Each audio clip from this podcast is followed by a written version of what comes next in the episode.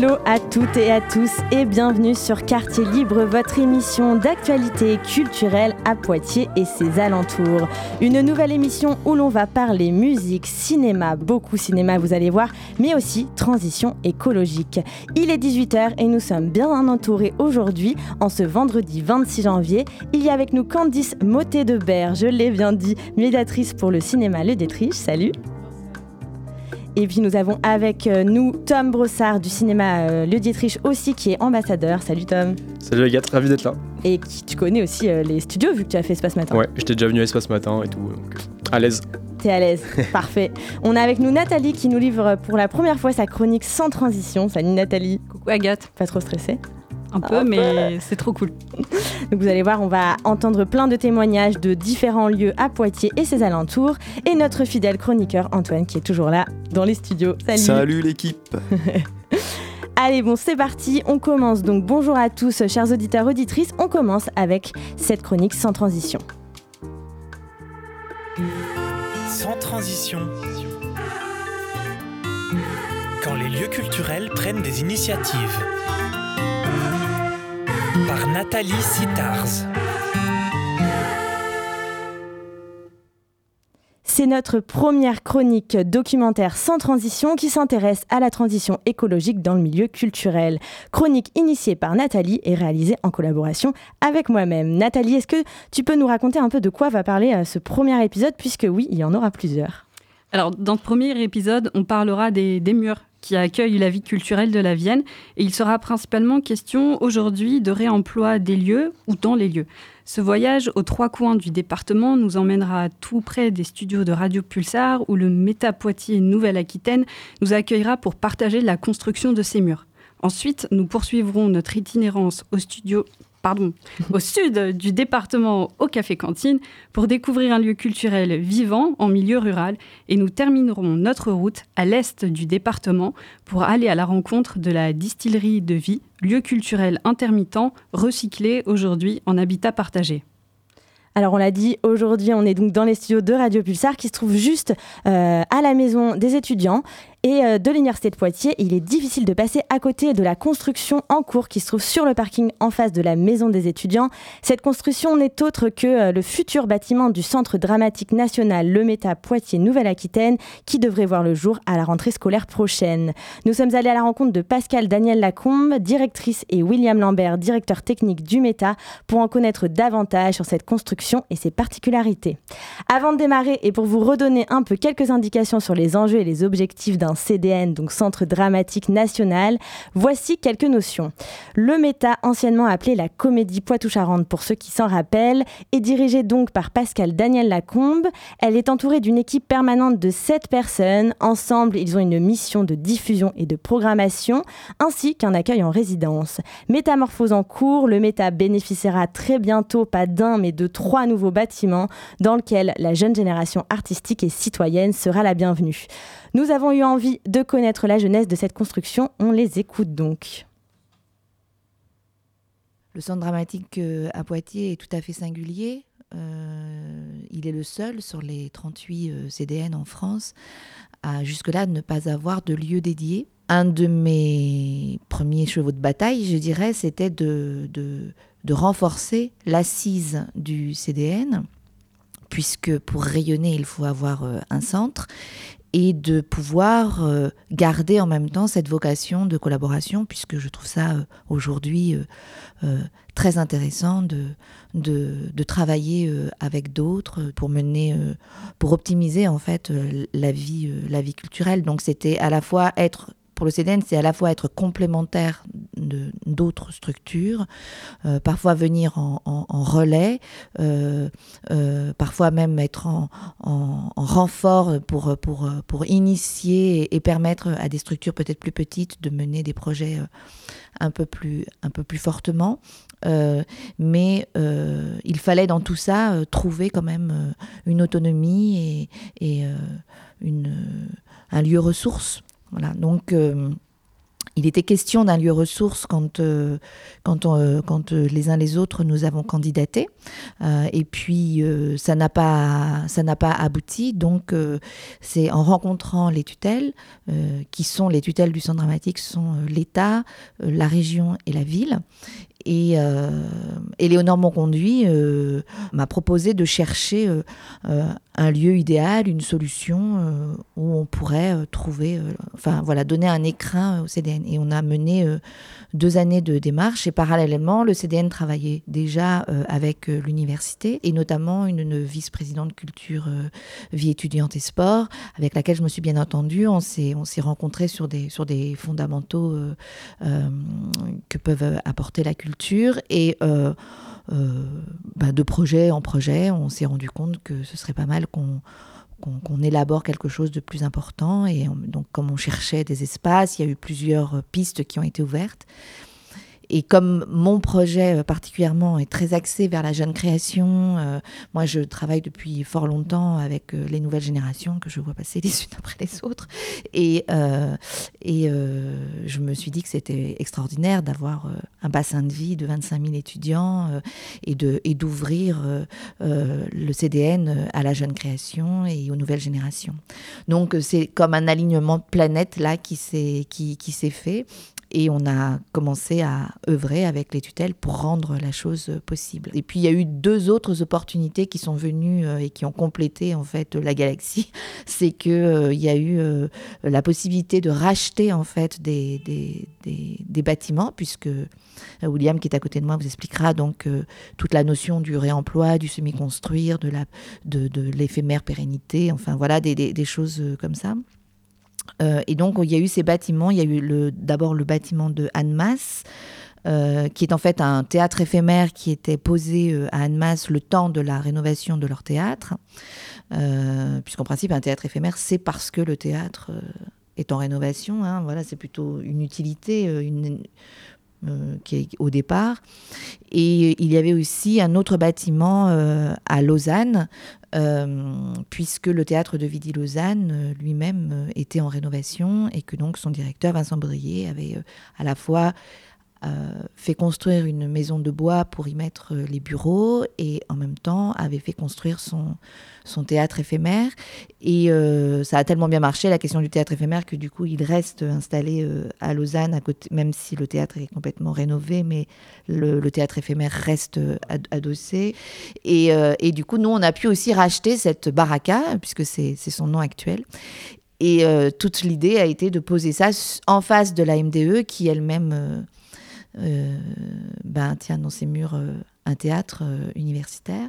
Et donc, euh, l'idée était de, de, se dire qu'on pouvait commencer à créer une, une dynamique euh, sur, sur cet endroit-là. Et à partir de là, on a on a travaillé avec l'architecte de, une architecte du, ministère, puis avec euh, euh, qui nous a mis en lien avec une, agence Kenju qui nous a aidés, puis ensuite qui nous a mis en lien avec un architecte.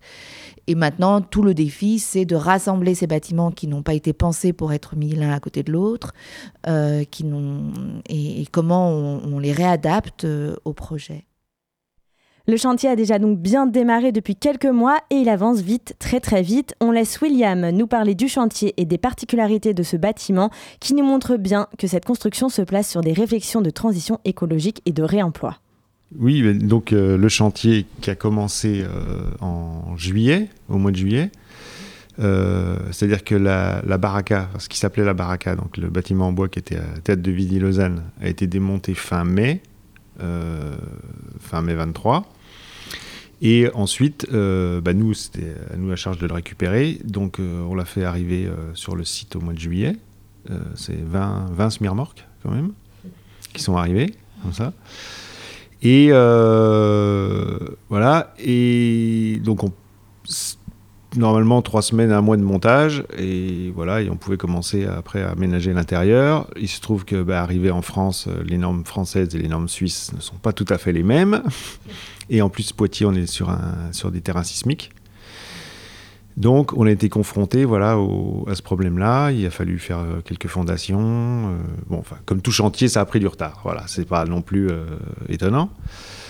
Euh, et donc, euh, bah voilà, c'est en cours de, construction. Là, ça y est, elle est, euh, elle est fermée, elle est toute montée fermée. Euh, là, les entreprises attaquent l'intérieur, faire les, cloisons à l'intérieur. Parce que donc, dans ce bâtiment, il y aura le bar-restaurant, les bureaux, tous les bureaux administratifs, techniques, une salle de répétition qui fera 140 mètres carrés qui en gros fera un plateau euh, frontal de, de l'autre euh, de l'autre bâtiment, de la salle de spectacle.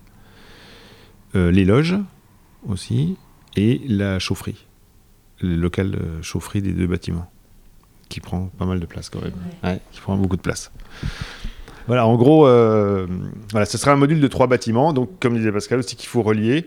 Donc il y aura un passage entre la- l'accueil du public se fera donc dans le, le bâtiment en bois, et ensuite avec un passage euh, couvert pour pouvoir passer du bâtiment, euh, du bâtiment euh, réception, bâtiment restaurant, enfin accueil du public, à la salle de spectacle.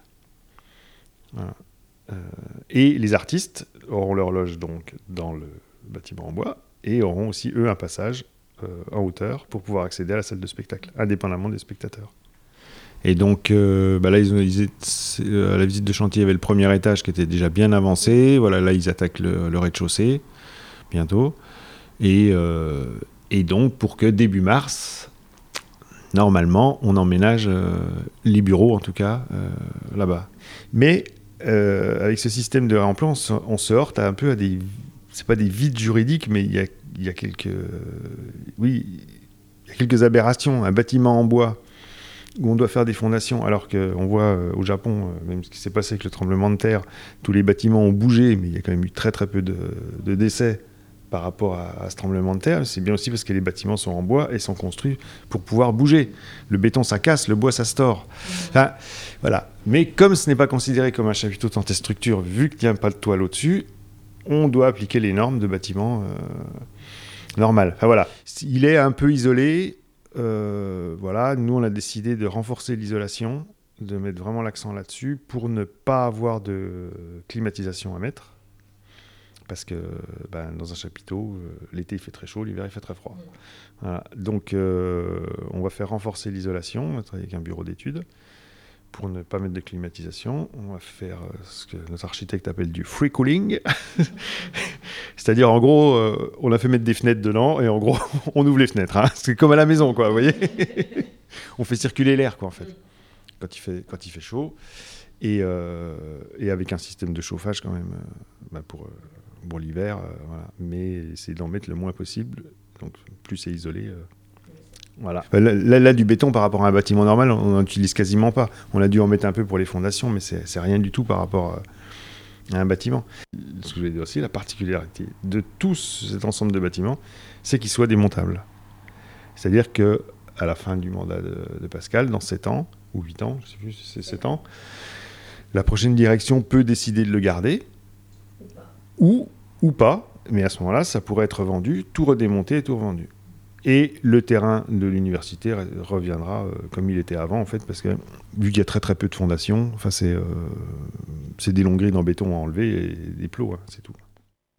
Ce qui est important aussi pour ce chantier, c'est la place que prennent les futurs habitants du bâtiment dans les choix de construction. Et pour le META, être partie prenante de ce chantier est indispensable. On les écoute. Donc les avantages, tous les, gros avantages, c'est qu'effectivement on est consulté de bout en bout pour. euh, alors je dirais c'est plus pour les aménagements intérieurs parce que les bâtiments en eux-mêmes ils sont là, voilà ils sont achetés, ils sont là, ils sont tels quels. Mais pour tout ce qui est aménagement intérieur, donc on travaille avec donc euh, un architecte, il y a un cabinet de scénographie qui s'appelle Kanju et un bureau d'études euh, Alpha Omega et un acousticien aussi. Et, et donc, euh, bah, par exemple, pour l'aménagement de la salle de spectacle, enfin voilà, avec Jean-Philippe, on a tout conçu, euh, et avec euh, Kanju, on a tout conçu, c'est sans cesse des échanges, euh, de propositions. Nous, on voulait cette double passerelle, euh, donc du coup, font des propositions, ça rééchange. Pareil hum, pour l'électricité, tous les réseaux scéniques et tout ça, voilà, on, travaille vraiment ensemble. Nous, en fonction de nos, expériences, eux en fonction des leurs. Et vraiment, on peut vraiment tout décider euh, de A à Z. C'est vraiment nous qui avons le dernier mot. Et ça, et même pour l'aménagement aussi de la de l'espace accueil euh, et restauration, c'est nous qui avons décidé les bureaux, comment on les mettait, la salle de répétition, de faire une salle de répétition. euh. Poitiers, de Poitiers, on reprend la route et nous arrivons à Jancet, place de la mairie, jour de marché. On se dirige vers la terrasse en mobilier palette du café. À l'intérieur, nous sommes accueillis par le bonjour de l'équipe qui planche sur le menu de la semaine prochaine. Nous avons rendez-vous avec Patrick Thibou, gérant et associé du Café Cantine. L'histoire de ces murs est celle d'un café-restaurant que les habitants connaissent depuis un siècle. En 2015, les murs de l'ancien café du commerce connaissent une nouvelle vie, un réemploi avec le café cantine qui reprend l'héritage de cette histoire. Aujourd'hui, on y mange des repas bio dont les produits sont issus des 30 km alentours, parce que pour le café cantine, proposer des repas bio et abordables, c'est le fruit d'une réflexion pour participer à l'échelle locale, bien réelle et bien concrète, à la transition écologique. Patrick Thibou nous parle aussi de la réflexion portée sur le bâtiment et le réemploi du mobilier. Il y a aussi une réflexion sur, sur le bâti. La seule chose, c'est que là, on n'est pas propriétaire du bâti. Donc, on a beaucoup moins de marge de manœuvre. Mais par exemple, euh, on s'est inscrit euh, dans un projet qui était mis en place par l'ADEME pour l'aide aux justement cafés, restaurants, entreprises, etc. pour, euh, pour, aller vers la transition. donc on a participé à ce, projet et entre autres ce qui nous a permis de commencer à verdir un peu la terrasse pour justement essayer d'avoir que d'éviter d'avoir que du minéral. Alors on a transformé une partie de, des luminaires à l'intérieur pour que ça consomme moins. On est passé entièrement en LED, euh, euh, voilà tout ce genre de petits détails qu'on peut nous sur lesquels on peut jouer, on essaye de, on essaye de jouer dessus. Toute une partie du mobilier qui était déjà présent. Donc on a gardé et réutilisé. Après, sinon, euh, c'est de la récup aussi, pareil. Ouais, ouais, c'est des gens qui, qui nous proposent. alors voilà, il y en a qu'on garde, il y en a qu'on garde pas. Hein. on garde pas tout, mais, mais voilà, la table, la table aussi, on a une table énorme là, de, de ferme, c'est pareil. C'est une table qu'on avait récupérée. ouais, on essaye au maximum de fonctionner comme ça. Alors le réemploi des murs, des meubles, n'empêche pas une touche de nouveauté.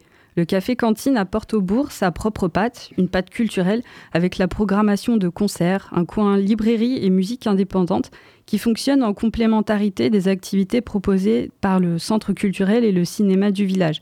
Patrick Thibou nous explique ce qui se passe en ce moment au premier étage du café cantine. C'est une salle qu'on ouvre au public, mais de manière plus occasionnelle, qu'on va ouvrir par exemple les soirs de concert, parce qu'il y a pas mal de tables qu'on enlève pour, euh, pouvoir participer au concert. Donc du coup, on, installe les gens à l'étage pour le temps des repas. On la met à disposition aussi des artistes pour les expos, qui peuvent aussi investir, investir l'étage. ce qui leur laisse un panel un peu plus grand d'exposition possible. Voilà, on a beaucoup utilisé euh, ce que les uns les autres avaient chez eux en chute, en machin, etc. Donc en effet pour pouvoir euh, on n'a pas racheté grand-chose. Non, on évite au maximum. on n'est pas, on n'a pas toujours le choix, mais, euh, mais oui, dans la mesure du possible. Avant d'aller acheter, oui, forcément, on, s'assure d'abord qu'on ne trouve pas chez les uns, chez les autres, un bout de quelque chose qui traîne, et, euh, et après, en fonction. Euh. On quitte sais, direction Saint-Pierre-de-Maillet. C'est à deux pas du centre-bourg que nous arrivons dans la cour gravillonnée de la Chaudière. Hier, cœur mécanique de la distillerie, Aujourd'hui, cœur culturel du café associatif de la distillerie de vie. C'est que la distillerie connaît aujourd'hui son troisième cycle de vie, son troisième réemploi. Construit en 1940, les bâtiments industriels ont été d'abord employés pour y produire un alcool, sorte de bioéthanol avant l'heure, avec les betteraves du coin. En 2003, les bâtiments de la distillerie connaissent une deuxième vie. Un collectif d'artistes et de techniciens du spectacle reprennent et réaménagent cette usine, devenue friche industrielle, pour en faire un lieu de fête. La distillerie des rêves était née et elle aura accueilli près de 20 000 visiteurs jusqu'en 2020, année de sa troisième métamorphose où les bâtiments industriels portent les fondations d'un projet d'habitat partagé et de lieu d'échange culturel. Hélène German et Barbara Constantini, habitantes du lieu, nous accueillent à la distillerie. Elles reviennent avec nous sur l'origine de la troisième vie de la distillerie, cette période de changement. Déjà, il faut dire que le, changement a, été essentiellement dû à la période Covid qui nous a obligés à changer nos habitudes. C'est-à-dire qu'effectivement, on était un, ERP, donc un établissement recevant du public, euh, et que bah, pendant la période Covid, euh, on a fait cette transition en habitat partagé, qu'on est devenu un lieu privé, on n'est plus un ERP. Et donc, quand on accueille du monde, ce sont des adhérents. Euh, ils sont adhérents d'associations, ils sont couverts par, euh, par l'assurance de l'association. Et ça, c'est la première chose. C'est très important de comprendre ça. On n'a jamais, on fait pas payer. C'est pas, pas un lieu de spectacle. C'est vous entrez chez nous, on vous accueille. Souvent, c'est l'été dehors. Euh, on a cette chance d'avoir euh, ce petit, petit endroit là qui est à l'extérieur qui nous permet effectivement d'accueillir un petit peu de monde pour euh, des soirées. Euh, euh, alors, il y a plusieurs thèmes. Hein, on, a. L'année dernière, on a fait beaucoup de cafés philo. Barbara accueillait chez elle, d'ailleurs, des cafés philo avec une, toute petite vingtaine de personnes, ce qui était largement suffisant. on peut avoir des jam sessions où on est un maximum de 30. on peut avoir des concerts en extérieur où là, on pourra exceptionnellement être plus nombreux. Et on a notre petite chaudière, notre petit café-concert euh, qui peut accueillir jusqu'à 50 euh, personnes assises, tranquilles. Bon, voilà. Euh, donc tout ça fonctionne en général, enfin jusqu'à présent fonctionnait toute l'année. L'hiver, plus sur des thématiques café philo, réflexion, jam, c'est-à-dire des bœufs, etc.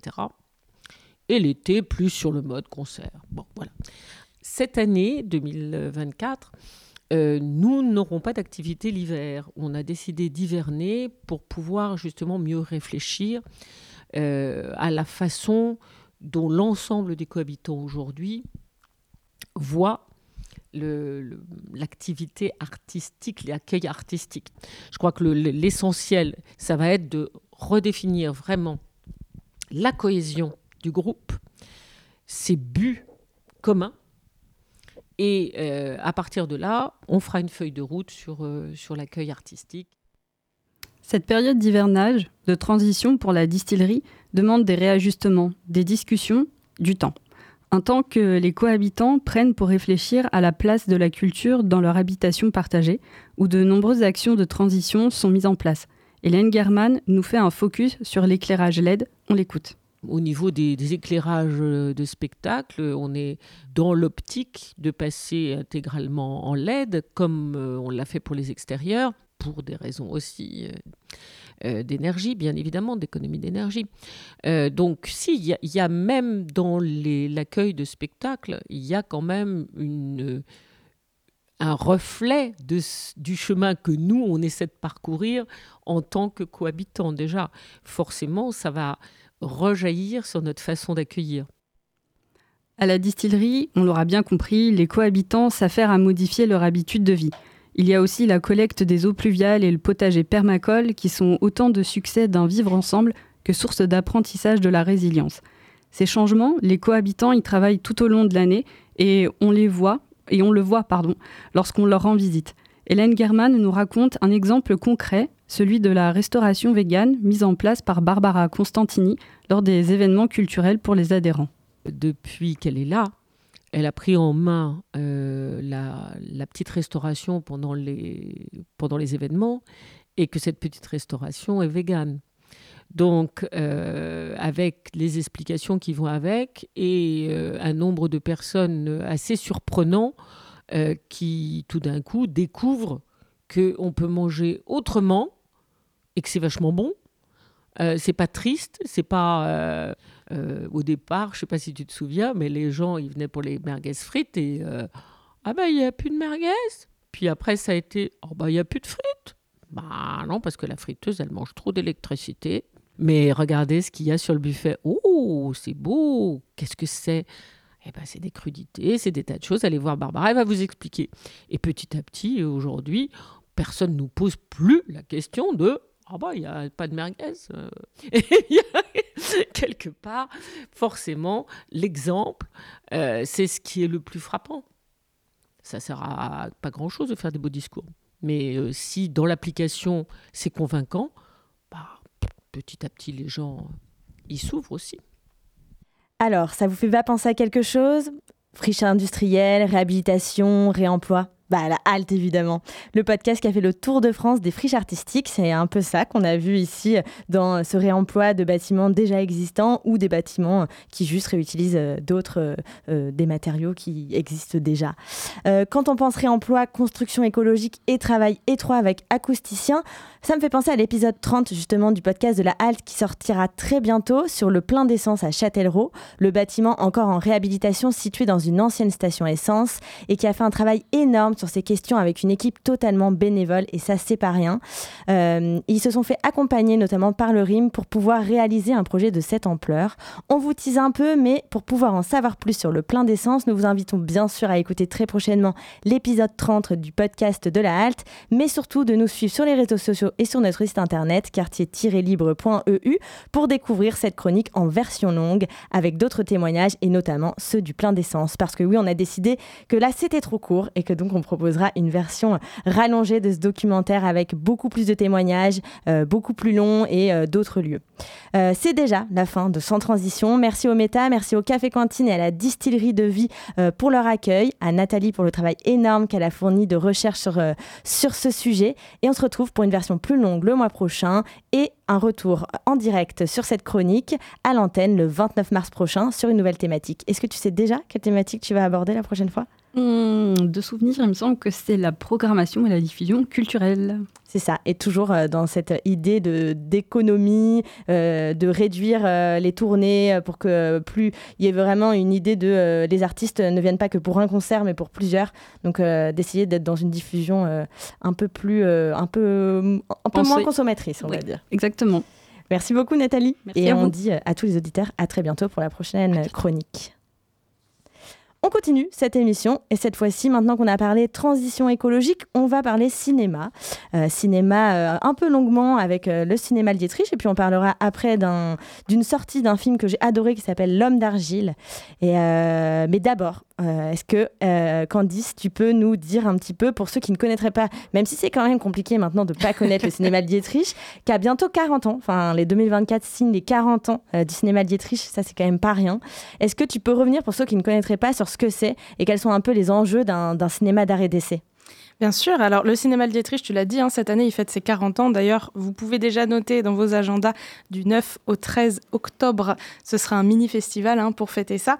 Alors, un cinéma indépendant, il y en a plusieurs formes en France. En l'occurrence, si on parle du Dietrich, c'est un cinéma associatif, donc 100% indépendant, c'est-à-dire qui fait son roulement et sa programmation uniquement avec une équipe bénévole extrêmement active d'environ 30 personnes, une équipe salariée de 5 personnes et euh, depuis trois ans, euh, une équipe en renfort, on va dire, d'ambassadeurs et ambassadrices étudiantes, donc on en parlera après, euh, qui sont gérés par moi. J'ai l'honneur d'être leur nounou à l'année.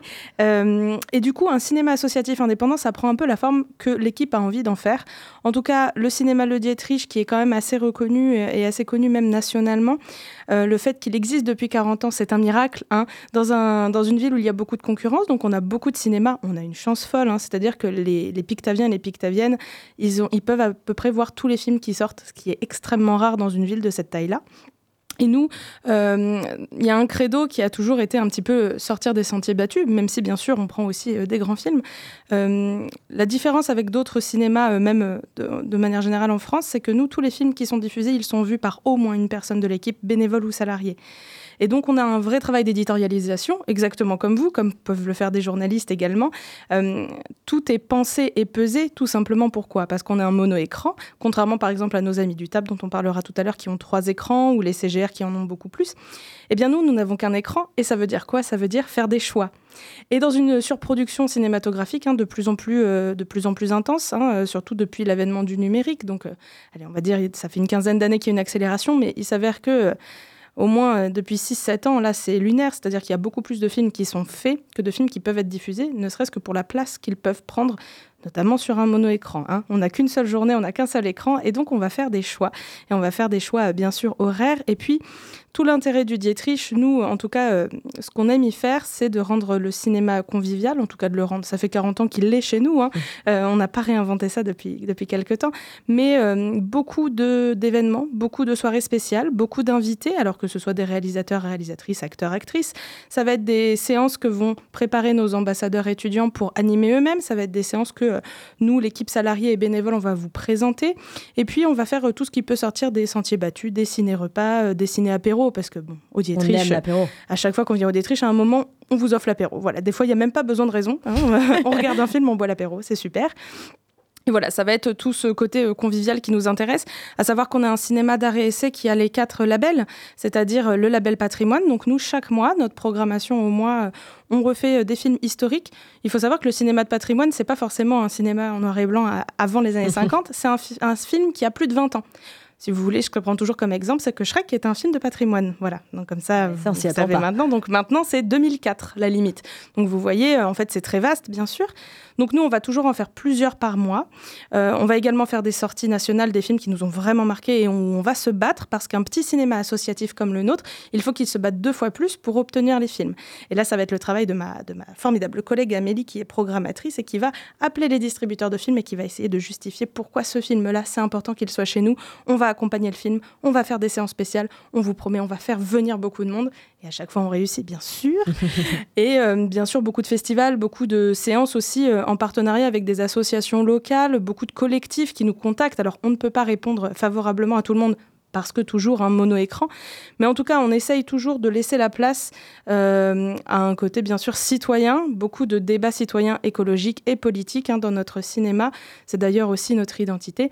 Et puis aussi ce qu'on aime au Dietrich, c'est euh, bah, on aime se marrer, on aime mettre parfois des comédies grasses, parfois des gros films d'horreur, euh, parfois euh, des soirées spéciales avec des films hyper cultes ou hyper rares. Voilà, on ne s'empêche rien. Et le slogan du Dietrich, c'est le grand écart sur grand écran. je pense que voilà, on peut tous comprendre ce que ça signifie. Oui, c'est vrai qu'il y a aussi beaucoup de partenariats. Euh, l'idée, c'est d'essayer de travailler aussi en, collaboration avec euh, des associations euh, ou, le département, par exemple. En ce moment, il y a ces journées italiennes qui, ont été initiées par des professeurs de langue du département de la Vienne. Donc, il y a aussi beaucoup de choses comme ça qui se font avec d'autres partenaires. Tout à fait. Alors, soit c'est nous qui allons chercher des partenaires parce qu'il y, y a deux possibilités. Soit on sait que tel film va sortir et on se dit, tiens, cette association, ce collectif, ça ira vachement bien. Soit c'est l'inverse ça veut dire un collectif, des, des, enseignants par exemple. Voilà. Et donc, par exemple, tous les ans, au mois de janvier, on a les films italiens où on accueille des scolaires. Évidemment, on fait beaucoup de scolaires, hein, vous en doutez, le matin quand le cinéma n'est pas ouvert au public il est là. Euh, je suis là, j'ouvre le cinéma à 8h. Il y a plein de gens qui passent et qui font bah, Vous êtes déjà ouvert oui. Et euh, bien sûr, euh, ce qui est important pour nous, c'est l'ancrage local, l'ancrage, donc un vrai maillage territorial. Hein. on en parlait tout à l'heure avec la transition. Bah, bien sûr, nous, la transition, notamment écologique, et eh bah, ça passe chez nous parce qu'on diffuse. Actuellement, par exemple, on a trois documentaires sur l'écologie et le monde paysan au Dietrich. Donc, c'est-à-dire qu'on fait un réel choix. Si on met ces trois films-là, on n'en met pas d'autres. Donc voilà, en ce moment, vous avez La Rivière, La Ferme des Bertrands et Vivre avec les loups. Donc voilà, on essaye au maximum, bien sûr, de coller à l'actualité, de toute évidence, et de coller au sujet de société, parce que pour nous, ça a du sens. Voilà, c'est aussi le travail d'un cinéma d'art et c'est d'être encore un lieu de forum, euh, au sens euh, politique du terme politis, quoi, le, centre de la cité. Et en tout cas, ce qu'on voit, c'est qu'à chaque fois qu'on a des ciné-débats ou des soirées spéciales avec euh, des, donc des associations, des collectifs, etc., sur des sujets précis, à chaque fois, le public répond présent. Et ce qu'on constate aussi, c'est que le public, il a besoin de ça dans une ère où tout le monde se reclut, regarde les informations chez soi, parle entre soi, bien qu'il y ait les réseaux sociaux qui nous polarisent complètement, et eh ben bien sûr, euh, on a fait un, ciné-débat sur la rivière, et ben il y a eu, c'était un réel ciné-débat. Il y a une femme qui a pris la parole, qui a dit moi je ne suis pas d'accord avec ta ta ta ta dans le film. Et eh ben bien sûr, c'était un peu houleux, mais c'est pour ça qu'on le fait. Hein, on n'a pas envie de faire un ciné-débat avec tout le monde qui dit oh là là c'était formidable, moi je suis d'accord avec tout le monde. Oui. Alors c'est très agréable quand ça arrive, mais c'est plus un débat. Bon, c'est plus un débat, et puis surtout euh, un film sur un sujet de société, l'intérêt c'est que ça fasse réagir ou en tout cas qu'on en ressorte euh, avec plus de richesse dans les deux sens. Euh, on pense que vraiment le, contact humain et l'échange, c'est ce qui est le plus important aujourd'hui et on essaye de faire vivre ça au maximum. Alors, tu as parlé événements, donc il y a à la fois des projections toute la semaine et il y a des, événements euh, un peu plus euh, ciblés avec des projections, des invitations de réalisateurs. Et moi, j'ai vu que c'était un peu, euh, ça allait être la route vers les 40 ans et tous les mois, vous allez proposer un peu de, de revoir, de redécouvrir un peu des classiques qui ont fait un peu l'histoire du, du, Dietrich. et là, il y a un événement le 30, donc mardi prochain. Est-ce que tu peux nous en parler puisque le réalisateur, et ça c'est assez incroyable, il sera là. Est-ce que tu peux nous dire de quel film il s'agit euh, la présence de ce réalisateur Bien sûr. Alors du coup, oui, on fait une sorte de calendrier de l'avant, avant, avant AVANT. Euh, avant notre festival euh, du mois d'octobre, on s'est dit on ne peut pas tout logé en 5 jours de festival sur 40 ans de vie d'un cinéma associatif qui a été fréquenté par énormément de monde, qui a marqué beaucoup de Pictaviens et Pictaviennes. Et donc on s'est dit, on fait ce calendrier de l'avant jusqu'en octobre, une fois par mois, une séance spéciale, où on passe le film une seule fois, donc une séance exceptionnelle, toujours avec une plus-value, hein, sera différente chaque mois. Et donc mardi, on commence avec le mois de janvier, ce sera toujours à la fin du mois hein, que vous pourrez voir ces séances. On diffuse Lune froide, c'est un film qui a été fait en 1991, il a été réalisé par Patrick Bouchité. Euh, qui est aussi acteur principal du film. Monsieur Patrick Bouchité, aujourd'hui, qui a euh, presque 80 ans, il me semble, nous fera l'honneur d'être présent. Donc c'est vraiment formidable. Lune froide, c'est un film en noir et blanc, si vous voulez, qui va qu'on peut placer entre les valseuses de Blier et c'est arrivé près de chez vous euh, avec l'équipe de Poulvord. on va être vraiment sur ce cinéma irrévérencieux qui, traduit d'un certain esprit les, derniers punks presque du cinéma français. Euh, on est sur un film culte qui pourtant n'a pas forcément fait énormément d'entrées dans les années 90, mais qui en fait a marqué toute une génération de cinéphiles. Euh, voilà, on y parle de la vie, on y parle de la mort beaucoup, bien que je ne veux pas euh, dévoiler quoi que ce soit. C'est un film qui était interdit au moins de 16 ans à sa sortie et qui l'est toujours. C'est-à-dire que le CNC a décidé de maintenir cette interdiction pour scènes choquantes. néanmoins, c'est une comédie, c'est une comédie inclassable, une comédie noire sur l'histoire de deux paumés. Et on ne peut que vous inciter à venir le voir parce que c'est exceptionnel de revoir des films comme ça qu'on ressort un petit peu euh, de derrière les cartons. Euh, ce film avait marqué l'histoire du Dietrich en 91 et puis on l'avait repris euh, au fur et à mesure des années tellement il avait plu et qu'il représente beaucoup en fait l'identité Dietrich. Et je peux même vous donner un petit indice sur celui de février. Ce sera fin février ce sera Bad Boy Bubby qui était sorti en 93 du réalisateur australien Rolf de R. Également une comédie irrévérencieuse, presque un film choquant, dérangeant Bon, après, vous, on vous rassure, on vous mettra des films un peu plus joyeux. bon, j'allais te demander ce qu'allait allait euh, passer en février. T'as, hop là, désolé. tu as donné euh, la réponse. Euh, on va parler des ambassadeurs, puisque Tom, tu es là aussi pour en discuter. Les ambassadeurs qu'on connaît bien, et Cartilly, puisque il y a l'année dernière et même début de l'année d'avant, on a commencé à faire des chroniques avec les ambassadeurs du Dietrich, qui faisaient évidemment des chroniques sur les films et qui faisaient des sorties de salle, des témoignages, des micro-trottoirs en sortie de salle. Est-ce que tu peux revenir sur ce que c'est ce dispositif des ambassadeurs du Dietrich. Oui, bien sûr. Alors, euh, moi, pour me présenter, du coup, je suis, Tom, des ambassadeurs euh, du Dietrich. Euh, du coup, pour faire simple, les ambassadeurs, c'est quoi Au Dietrich, c'est un groupe d'étudiants venant, issus plutôt de, de plusieurs facultés à l'université. Donc, ce qui est pas mal, c'est que du coup, on a vraiment beaucoup de personnalités de différentes filières. ce qui permet aussi, du coup, justement une cinéphilie différente entre, entre nous tous. Donc euh, c'est aussi ça qui est intéressant euh, de pouvoir du coup partager avec des personnes qui sont peut-être pas aussi habituées à voir des films. Et donc du coup, les, ambassades, les ambassadiètes, parce qu'il y a un jeu de mots, tu vas expliquer peut-être Candice. Euh... Ambassadiette. Bah, on a été chargé de chacun dans toutes les salles de la Nouvelle-Aquitaine de trouver des jeux de mots. Bon, on n'a pas cherché bien loin, ambassadeur, ambassadiette, ambassadietriche. Voilà, vous pouvez même les retrouver sur Instagram sous ce nom, ambassadiette. Ambassadiette. Et, euh, et c'est vrai que du coup, ce qui m'a intéressé, euh, je suis venu du coup vers Candice, euh, la, la, nounou, pour, parce que du coup, ce qui m'a intéressé justement, moi qui en études de cinéma justement, bah, c'était bah, du coup de, participer à, la vie aussi d'un cinéma, d'un cinéma local euh, et euh, du coup pas des moindres hein, parce que c'est le cinéma euh, à Poitiers, hein, bien sûr. Allez tous au Dietrich.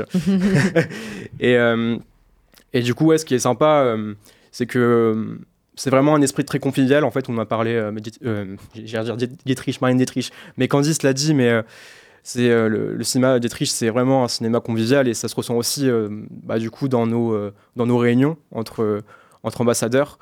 Et euh, ouais, quand on discute euh, cinéphilie, tout ça, euh, on, se marre bien. Hier, on avait du coup justement une ambassadrice qui avait parlé d'un film russe de 3 heures. on s'était vraiment tous marrés. Bon, après, voilà, c'est assez spécial hein, aussi, mais c'est vraiment pour montrer que les ambassadeurs, c'est vraiment donné à tous. C'est pas vraiment, t'es pas obligé de vraiment d'être focalisé sur le cinéma, d'avoir une culture cinématographique hyper, hyper massive. Euh, du coup, c'est ça qui, vraiment qui est cool, c'est qu'on a vraiment des profils euh, différents. Et euh, pour venir du coup un peu ce qu'on fait, bon du coup nous on se charge exclusivement un peu du coup de l'université. On a un peu des bénévoles, mais dans le cadre universitaire au sein des étudiants. Donc ce qu'on fait, donc c'est qu'on fait de la pub un petit peu dans nos promos respectives bah, pour le Dietrich, pour aller voir les films, les, avant-premières, les, nouvelles sorties.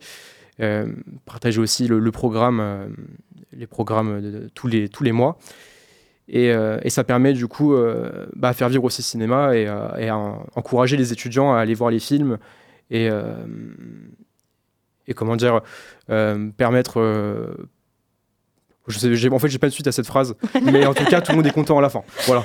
Et euh, euh, j'étais venue justement à une des réunions et j'aimais bien parce qu'en début de réunion, euh, vous faites un espèce de tour de table des films que vous avez vus il y a pas longtemps et de ce, de, de ce que vous avez ressenti en, regardant ces films. Et je trouve que commencer comme ça, c'est c'était assez chouette parce que c'était assez libre, c'est-à-dire que si t'as pas vu de film parce que t'as pas eu le temps, c'est pas grave. Et il y avait un truc assez convivial et, et assez bah, quand même accès cinéphilie, mais mais je pense qu'aussi, euh, si tu vois pas tout le temps des films et que les autres en ont vu, ça t'incite aussi à aller, en voir plus ou à aller en découvrir de nouveaux. Quoi. Ouais, carrément. Euh, clairement, on n'a pas de jugement euh, sur la cinéphile de chacun. moi, à part Candice qui va nous juger si on n'a pas vu Shrek, évidemment. c'est vrai, il y a des, y a des limites. Il y a des limites aussi.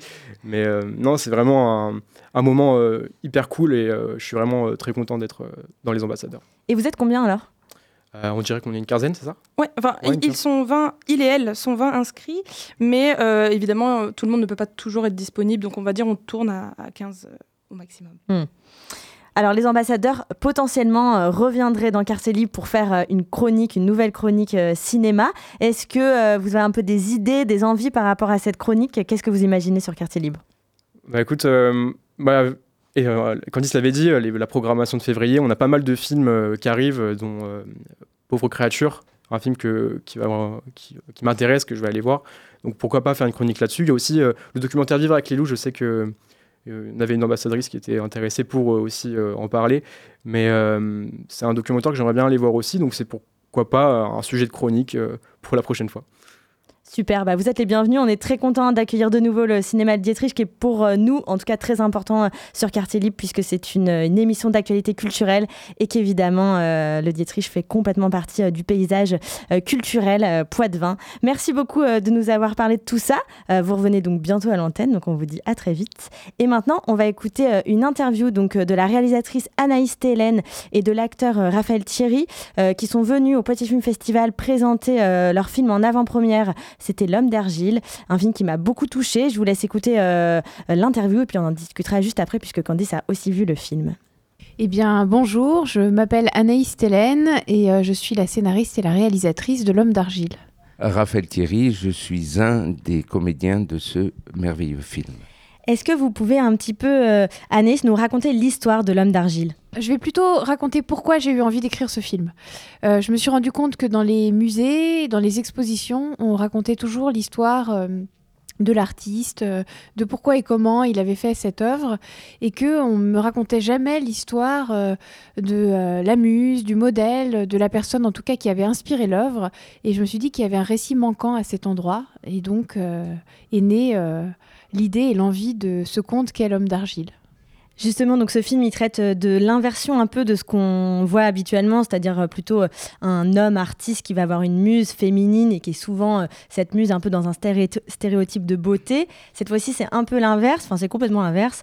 c'est une femme qui est artiste et qui va découvrir un homme qui va devenir sa muse. C'était vraiment cette idée d'inversion. Qu'est-ce que vous avez eu envie un peu d'aller chercher à travers cette idée d'inversion? La première chose, euh, c'est que je me suis rendu compte que le mot muse n'existait qu'au féminin en français. Et donc, euh, je me suis dit, euh, tiens, il n'y a pas d'histoire de museau. donc, donc voilà, et après l'inversion en tant que femme et en tant que féministe, c'était quelque chose de très important parce que nous, euh, bah, c'est de facto quoi. Dès qu'on est, on est presque habitué à être un objet regardé, un objet de désir, et en fait, on vit avec ça et on ne remet absolument pas cette chose en question. Donc, il m'a paru très intéressant de plonger euh, euh, Raphaël Thierry dans cette position-là, de, bah, un homme à cette place-là. Qu'est-ce que ça génère? Oui, et puis en plus, euh, cette fois-ci, c'est un homme qui euh, a plutôt un physique qui est plus, euh, qui est différent. En tout cas, on n'est pas dans un stéréotype. Ça, ça change les codes. Il y a aussi cette importance-là. oui, bien sûr. Bien sûr, et c'est profondément un film sur le regard, en fait. et c'est comment le... En fait, je pense qu'on est très stéréotypé en termes de beauté. Qu'est-ce qui est le beau, qu'est-ce qui est le laid? Et bah, il y a la, la, grande phrase de Victor Hugo, le laid, c'est le beau. Et donc, c'est apprendre à regarder les choses différemment parce qu'en fait, euh, je pense que tout le monde est merveilleusement, enfin, c'est mon point de vue, mais tout le monde est merveilleusement beau. Encore faut-il savoir le regarder ou la regarder.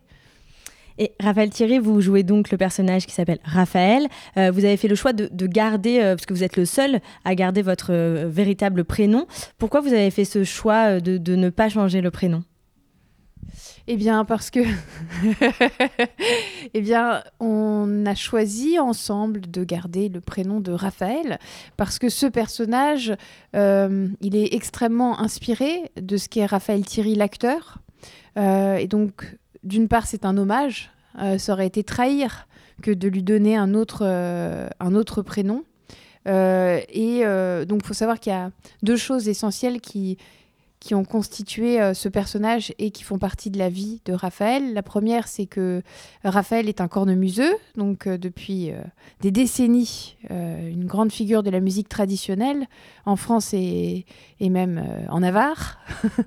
et puis, Raphaël a aussi un handicap, il n'a qu'un œil. Et donc, euh, je pense que c'est dû aussi aux années de travail euh, antécédentes à ce film et à la grande confiance euh, qu'on a l'un avec l'autre, qu'on a pu eh bien, travailler et jouer, j'aime bien le mot, jouer avec ce handicap. Et donc, comment. En fait, la question que moi, je me suis posée en tant que scénariste, c'est comment. On, prend la personne et son réel et, ce qu'elle est et qu'on va pouvoir la, la fictionnaliser Qu'est-ce qu'on va utiliser pour euh, construire une dramaturgie autour de ce qu'est réellement la personne? Donc la cornemuse, par exemple, devient comme la prolongation de son corps. Euh, et tous les mots qu'il ne dit pas, euh, et tout ce qu'il ne nous raconte pas, en tout cas avec des mots, et ben, il va nous les livrer en musique. et ça, c'était voilà, c'était un truc important. Euh, et alors, à la première lecture euh, du scénario, euh, comment vous avez reçu bah, ce scénario Qu'est-ce que ça vous a fait, Raphaël? Ça s'est passé tout à fait bien puisque puisqu'avec Anaïs on est vraiment en résonance et puis j'ai suivi aussi les différentes étapes de l'écriture. Elle me soumettait à chaque fois ce qu'elle ces différentes étapes d'avancement. On en discutait pas mal et à la lecture je connaissais vraiment déjà le euh, où est-ce qu'on allait dans, dans, ce film, ce qui, ce qui me convenait tout à fait, puisque à la fois il y a une part de moi, mais il y a une part de, notre travail en commun, de ce qu'on aime faire, de, de, notre vision du cinéma aussi, ce qui est important, parce que des fois on part dans certains films où on se rend compte à mi-parcours qu'on n'est peut-être pas tout à fait en phase avec ce qu'on aime. Ça, c'est un peu les aléas du, du cinéma. Et euh, il y a eu cette étape-là, puis la seconde étape qui a été celle de la découverte du film une fois monté, puisqu'Anaïs ne m'avait rien dit à part deux, trois petites choses en disant Bon, il faut bien que tu t'attendes qu'il n'y aura pas ça, il n'y aura pas ça. Mais après, on en fait littéralement abstraction, puis on, on essaye de se laisser faire à la première projection. Et j'avoue que j'étais estomaqué à la, première projection. Vraiment, je m'attendais pas du tout à ça, bien que connaissant tout le, contenu du film, il y a eu quelque chose qui est passé. Qui J'ai toujours tendance à dire que ce film a été le film des évidences. Euh, l'évidence de la rencontre avec Emmanuel, bon, avec Anaïs, c'était gagné. Et euh, tout m'a paru évident, en fait. Euh, cette articulation, il y a eu un gros travail de montage qui a été fait. Et euh, je crois que ça a rendu euh, de la limpidité dans le film, dans le, déroulement. Dans, euh, ça laissait de la place beaucoup aux sentiments, au, sens. Et je crois que c'est voilà, c'est ce qu'on attendait, qui n'est pas toujours facile à réaliser, mais qui pour moi est un grand film. Alors le film sort le 24 janvier 2024. On vous y attend nombreuses et nombreux et, et on, on, fait du cinéma indépendant et donc, on a énormément besoin des spectateurs et des spectatrices parce que ce sont notre pouvoir à nous. Et donc, euh, si vous avez envie que ce genre de film existe, eh bien, ça ne tient qu'à vous. Et merci d'aller en salle. Voilà, on a parlé du bouche à oreille et puis on sait que qu'hélas souvent la, la, durée de vie d'un film est toujours trop courte. Euh, on est rassuré aussi d'un côté, c'est que dans le réseau art et essai, on a rencontré beaucoup d'exploitants qui vont le programmer, donc ça c'est déjà c'est déjà très bien. Mais maintenant il faut il faut que ça dure et puis que les gens aient le temps de le voir. Et écoutez cette interview, chers auditeurs et auditrices, comme ça, ça vous donnera envie. Évidemment. Merci beaucoup. Merci. C'était donc euh, l'interview d'Anaïs Télène pour euh, le, film L'homme d'argile. Elle l'a dit, c'est du cinéma indépendant et c'est important d'aller en salle. Alors tous les auditeurs auditrices qui nous écoutent, foncez en salle pour aller voir L'homme d'argile et tous les films évidemment qui passent euh, au Dietrich. Juste puisque Candice, tu as vu le film, est-ce que tu peux nous dire assez rapidement, puisque malheureusement il ne reste plus que 9 minutes exactement, de ce que tu as pensé de ce film, L'homme d'argile? J'ai trouvé ça très délicat, j'ai trouvé ça très surprenant aussi. Je m'attendais pas du tout à ça. Euh, voilà. Je pense que c'est un immense acteur, Raphaël Thierry, qui d'ailleurs est dans Pauvre créature de Yorgos Lantimos, donc qui est en train d'exploser à l'international. Faut pas l'oublier. Hein. Et puis en plus, c'est un homme adorable. Mm. Euh, Anaïs Télène, c'est son premier film. On soutient les premiers films de réalisatrice, donc euh, je ne peux que vous inviter à aller voir cette belle relecture de La Belle et la Bête. Complètement. Et moi, j'étais aussi complètement subjuguée par ce film qui est à la fois authentique et sincère. Donc foncez en salle. Et maintenant, c'est l'heure de euh, Canapé Bleu avec Antoine Jingle. Canapé Bleu, la chronique rap d'Antoine D'Ambras. Et aujourd'hui, on va parler d'un groupe de hip-hop qui a marqué son temps. On va parler de la FF, plus connue sous son simple nom de Funky Family. Et la Funky Family, c'est l'histoire d'un groupe de potes audacieux qui n'a jamais attendu que les choses tombent du ciel. Notamment composé du Raluciano, de Sat l'artificier, de Pon, de la chanteuse Karima et du talentueux DJ Gel, la Funky Family est un groupe originaire de Marseille. Mais je vous parle pas du Marseille de maintenant, je vous parle du Marseille des années 90. Le groupe s'est formé en décembre 1994, j'étais même pas né. C'est un peu ancien, mais moi j'ai vu Shrek, donc euh, ça va, ça, ça compense. Et c'est clairement une autre époque. Aujourd'hui, pour faire du son, on a juste besoin d'un ordi et d'un micro. En 1994, pour enregistrer un son, fallait se rendre dans un studio d'enregistrement, fallait avoir de l'argent pour payer les heures d'enregistrement, et c'était mieux si tu avais un pote comme DJ Gel pour gérer les instruments.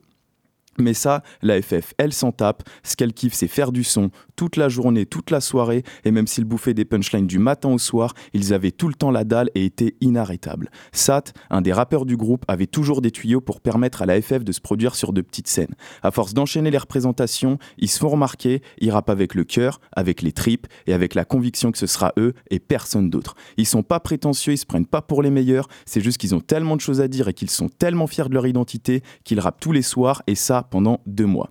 Ce qui m'impressionne avec l'AFF, c'est qu'ils partent du principe que pour être légitime, tu as juste besoin de faire ce que tu as envie de faire. Ils se demandent pas s'ils sont au niveau, ils se demandent combien de temps ça va leur prendre pour être au niveau. Ils veulent tellement surpasser les autres groupes qu'ils sont prêts à tout et ils acquièrent très vite la réputation d'être des bad boys.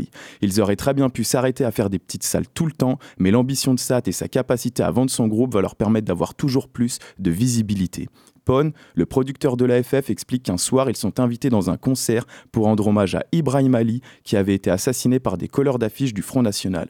Ce concert va changer leur vie. L'AFF donne tout ce qu'elle a, comme d'habitude, mais ce qu'elle ne savait pas, c'est que ce soir-là, dans la salle, il y avait le groupe IAM, qui à cette époque pèse vraiment dans le game. Toujours encore maintenant, mais à cette époque, c'était incroyable. Depuis 1993, IAM enchaîne les réussites, et le groupe est tellement impressionné par la performance que vient de faire l'AFF qu'un des rappeurs d'IAM, Akhenaton, va demander à la Funky Family s'ils veulent faire un son avec lui sur son projet solo. C'est la chance de leur vie et cette chance, ils sont bien déterminés à la saisir. Je vais vous montrer à quel point c'est un truc de ouf. La FF qui n'est encore personne va faire un feat avec un mec qui a le vent en poupe et qui est connu de tous parce qu'il vient de sortir. Je danse le Mia. Ça vous dit quelque chose, non? Au début des années 80, je me souviens des soirées où l'ambiance était chaude et les mecs rentraient. Stan Smith sur pied, le regard froid. Ils scrutaient la salle, nos trois quarts en cul roulés autour du bras. Rayman sur la tête, sur vêtements taquini. Pour les plus classes, des mocassins Nebuloni. Dès qu'il passait, caméo, Midnight Star. SOS Bond, Delegation ou Chalamar. Tout le monde se levait, des cercles se formaient. Des concours de danse, on peut partout s'improviser. Je te propose un voyage dans le temps. Via planète Marseille, je danse le Mia.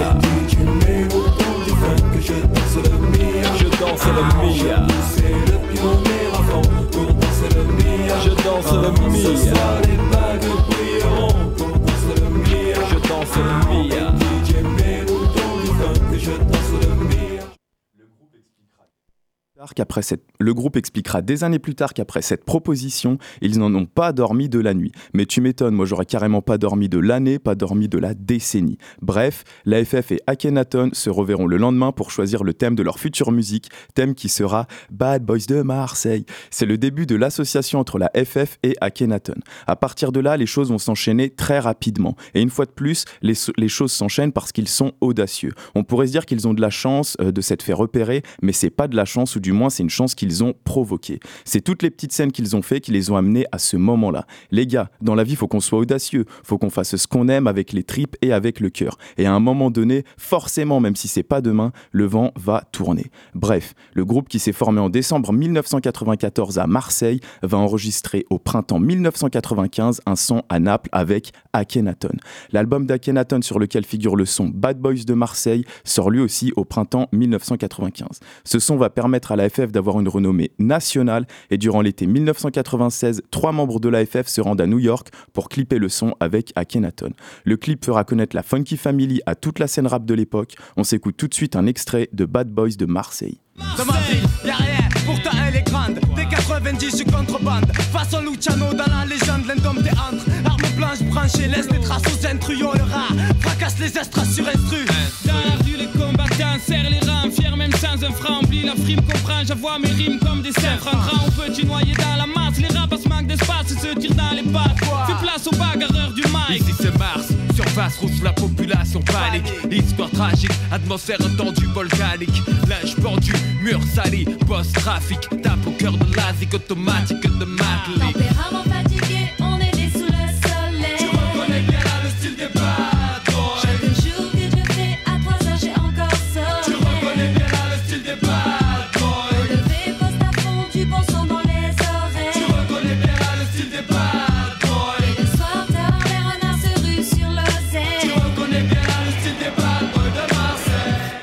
Dès 1996, la Funky Family enregistrera son premier album intitulé Si Dieu veut, qui sortira en 1998 et qui marquera le rap des années 2000 et euh, euh, la scène rap encore actuelle. Donc celles et ceux qui m'écoutent, croyez en vos rêves, travaillez et osez vous lancer. Vous êtes capable de tout. Vous devez juste être audacieux et pour reprendre Paolo Coelho, votre seule et unique obligation sur Terre est d'accomplir votre légende personnelle. Waouh, encore une super belle chronique. Merci Antoine. On a bien bougé la tête dans les studios. Et côté Actu Rap, tu nous en as pas parlé. Qu'est-ce qu'il y a de nouveau? Alors, côté Actu Rap, euh, très rapidement, il y a PLK qui a sorti un nouvel album. Il y a la rumeur qui annonce une tournée nationale. Et il y a Ben PLG qui a sorti son album Dire Je t'aime. Et je l'ai vraiment, vraiment beaucoup écouté. Euh, il y a notamment Sofiane Pamar dedans, Bébé Jacques, le grand Niro. Il est incroyable, touchant, émotif. Et ça fait du bien.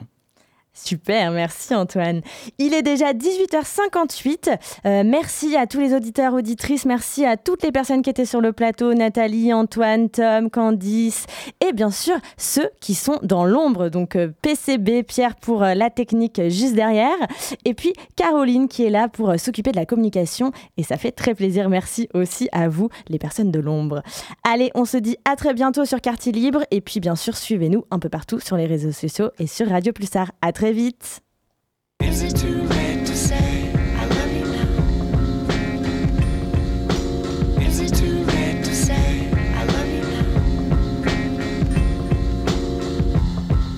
girlfriend that dies is killer. Special in a relationship if you the one that's ill. So much regret, like an abusive dad whose son don't call. Now he's all alone, eyeball in the mall. Girlfriend can really bless your soul sometimes. Fly like a butterfly, sweet like a jug of wine. You can go through the motions like a broke mind, but when it's taken from you, you be crushed like a pigeon's mind in the streets. Destroyed by an accord's feet. Have you tossing and turning through the night and can't sleep? What have I done? So much regret, like an old gun. Or an abusive dad, the way he used to beat his son. Take out his worries and his troubles on the walking.